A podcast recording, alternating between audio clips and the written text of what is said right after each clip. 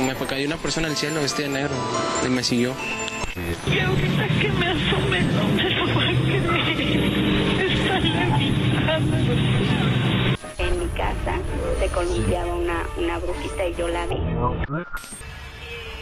pues nos estaban diciendo de que las encontraron pues jugando a la Ouija y, y que tenían fotos de los, de los maestros y de alumnos. Bienvenidos a un episodio más de Viejos Paranormales. Eh, como siempre queremos agradecer a toda la gente que nos hace llegar sus relatos, así como a la gente que nos escucha. Además, también eh, por esta ocasión queremos agradecer a toda la gente que nos escucha de otras partes de la República, así como la gente que nos sigue desde Estados Unidos, la gente que nos sigue desde España, porque actualmente hemos tenido ya una gran difusión, entonces queremos agradecerle a toda la gente que nos escucha y como siempre pues a la gente que nos apoya con sus relatos. El día de hoy contamos con la presencia del equipo completo, tenemos al buen Danny Cash y tenemos al buen Alan. Entonces este será un episodio de tres historias, las cuales están muy buenas, entonces quédense para escucharlas. Y sin más demora, vamos con la primera de ellas a cargo del buen Alan. Esta historia es ah, de una persona anónimo. Esto sucedió en Avenida Colón, cerca del callejón para ir al Parque Fundidora. Era un día gris, llovía demasiado fuerte en la ciudad. Yo me dirigía en el metro a la oficina del trabajo de mi papá. Eh, era temprano, aproximadamente las 2.30 de la tarde, pero el clima hacía aparentar que fuera más tarde. Llegando a la estación, donde acostumbraba bajarme, la lluvia empezó a caer más fuerte, a lo cual decidí esperar un poco, ya que no contaba con paraguas. Pasados los minutos y al ver que no bajaba la intensidad, tomé la decisión de dirigirme a la oficina. Total, eran unas cuantas cuadras y no importaba si me iba a empapar. Me dirigí hacia la escalera y pude ver cómo al final de ella se encontraba una persona alta, con un sombrero grande de color negro y una gabardina del mismo color, aproximadamente de unos 50 años. Muy elegante vestía él. Me ve bajando y me extiende la mano y me dice, hola, vi que no tenías paraguas y como estaba muy fuerte la lluvia, decidí compartirte el mío. Después de escuchar la, la verdad, no tuve ni un temor. Lo sentí muy amable y en cambio me sentí protegida al escucharlo. Le agradecí el gesto e inmediatamente le acepté su ayuda. Le comenté que no sería mucho el recorrido, a lo mucho dos cuadras. Él amablemente sonrió y empezamos a caminar. En el trayecto él me empezó a platicar que él era de San Luis, que las lluvias allá eran más intensas y que el clima era muy fresco, pero que era muy bonito, que tenía ya tiempo viviendo aquí en la ciudad de Monterrey pero que esperaba pronto regresar. Seguimos caminando.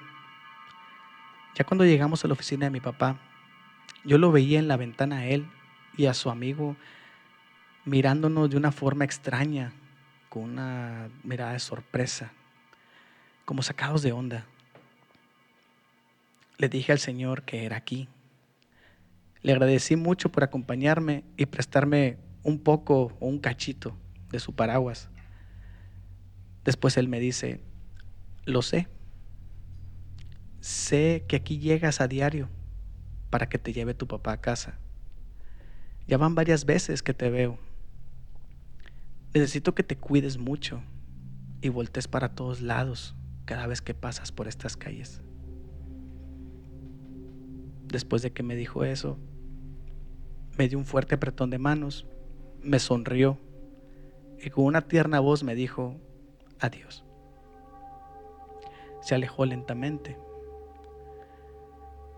Yo me quedé pensando mucho en todo lo sucedido y sobre todo en ese último comentario, ya que parecía muy raro, pues nunca lo había visto en este lugar. Decidí no darle importancia y me dispuse a entrar a la oficina. Y una vez dentro se acerca sorprendido el amigo de mi papá y con un tono de sorpresa y extrañeza me dice, ¿y tú por qué hablas sola? ¿Y por qué no vienes empapada si la lluvia está muy fuerte? Yo muy impresionada le dije, ¿cómo? ¿No viste al señor de gabardina y, sombrero negro que venía conmigo? Me compartía de su paraguas, por eso no vengo empapada. El sorprendido voltea a ver a mi papá. Y mi papá se acerca muy serio y me dice, no vimos a nadie contigo.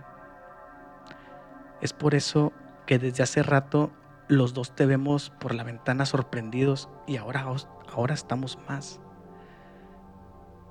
Nos quedamos los tres en silencio, en silencio.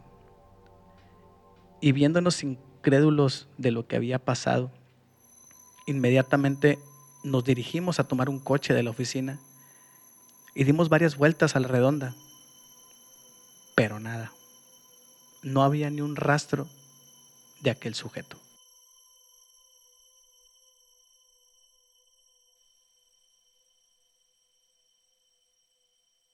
Buenas noches. Esta historia me la manda un amigo que se llama Luis Lucas. Esta historia sucedió en la colonia Monteverde, en Juárez, Nuevo León. Y empieza así. Hace algunos años trabajé en una campaña política. Recorríamos colonias durante todo el día. En una de esas vueltas me tocó ofrecer a la gente colgar lonas con la imagen del candidato en turno. Casi al mediodía llegué a una casa y toqué el barandal cuando de repente, por el marco de la puerta, se asomó una pequeña niña, como de uno o dos años. Traía un biberón y un peluche. Me agaché para saludarla. Hola, mija, ¿está tu papá o tu mamá?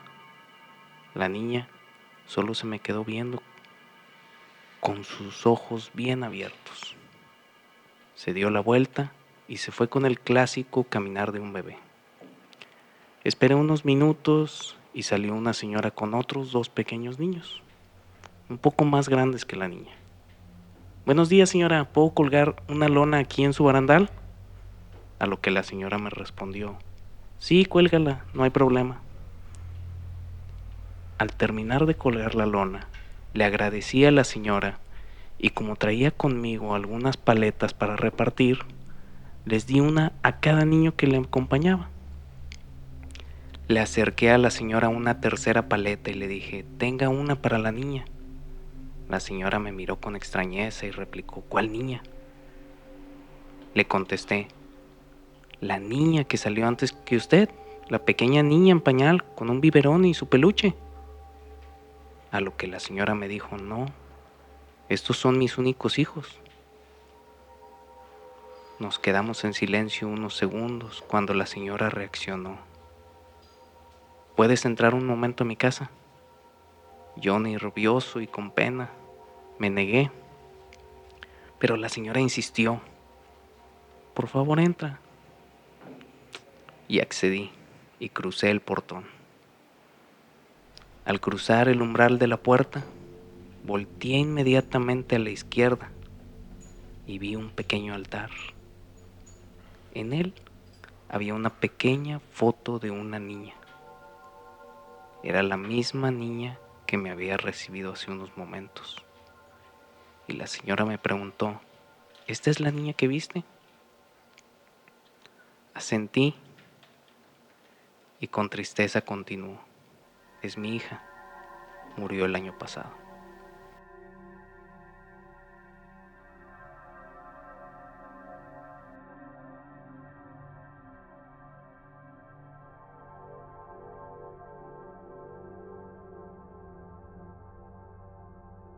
Esta historia es anónima. Una noche de fin de semana recibí una llamada de parte de una de mis mejores amigas y de inmediato al contestar pude notar un tono de mucho miedo e incertidumbre por parte de ella al decirme que necesitaba que acudiera rápidamente a su casa, pues necesitaba de alguien que entendiera un poco más de situaciones paranormales. Al decirme esto, solo pude exclamar, ¿qué? ¿A qué te refieres? a lo que ella solo contestó, rápido, por favor. Al llegar a su casa me comentó que ella, su hermano y la novia de su hermano se encontraban pasando el rato en el patio de su casa. Cuando de la nada la novia de su hermano empezó a actuar de forma muy rara. De un momento a otro parecía estar fuera de sí. Empezó a pronunciar palabras que nadie entendía y su voz ya sonaba como una voz más profunda y recitaba solamente incoherencias. O al menos eso fue lo que pensamos en ese momento. Lo siguiente fue lo que hizo que todo se volviera más extraño de lo que ya era.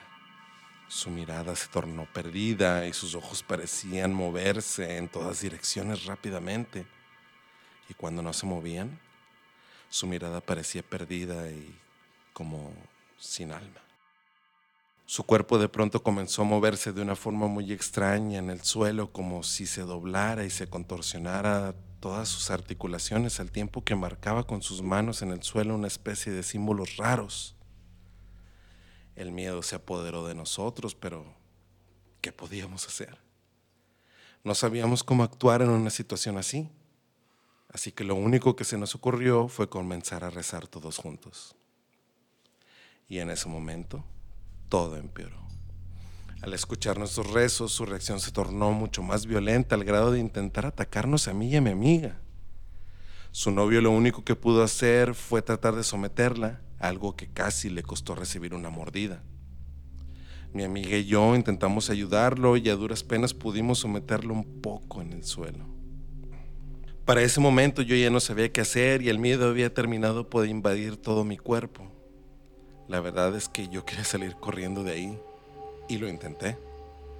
Pero mi amiga en ese momento me rogó que por favor no la dejara y que necesitaba de mi ayuda.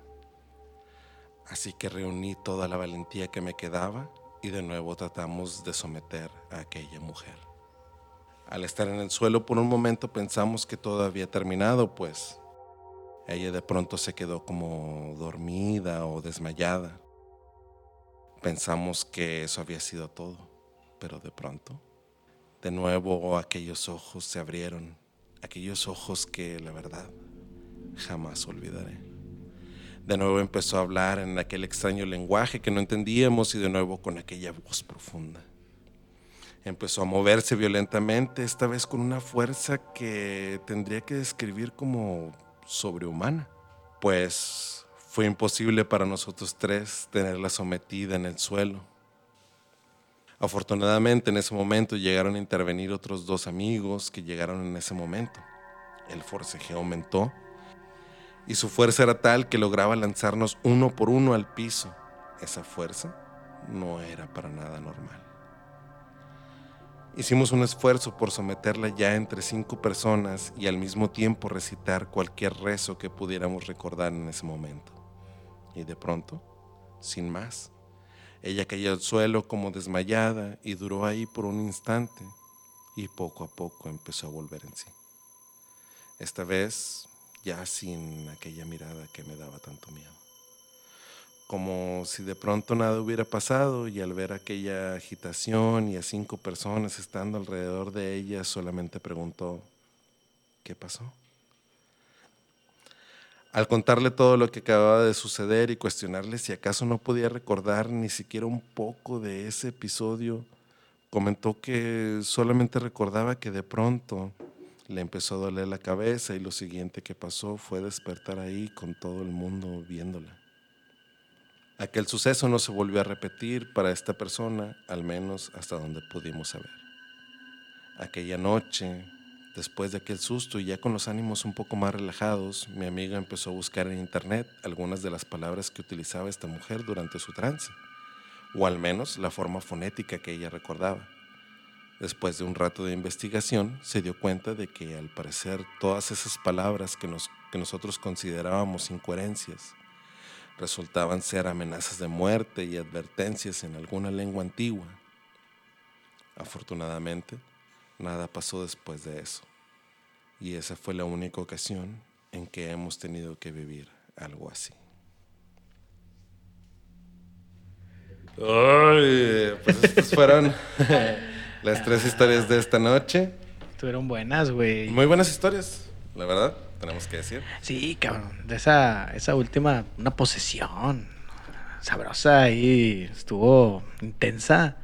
Un momento complicado que, que vivieron las personas que estaban ahí. Alto respeto para ellos. Sí, Así no, o sea, aguantar todo eso, aunque sea durante 30 minutos o 40 minutos lo que haya pasado, este, es mucho.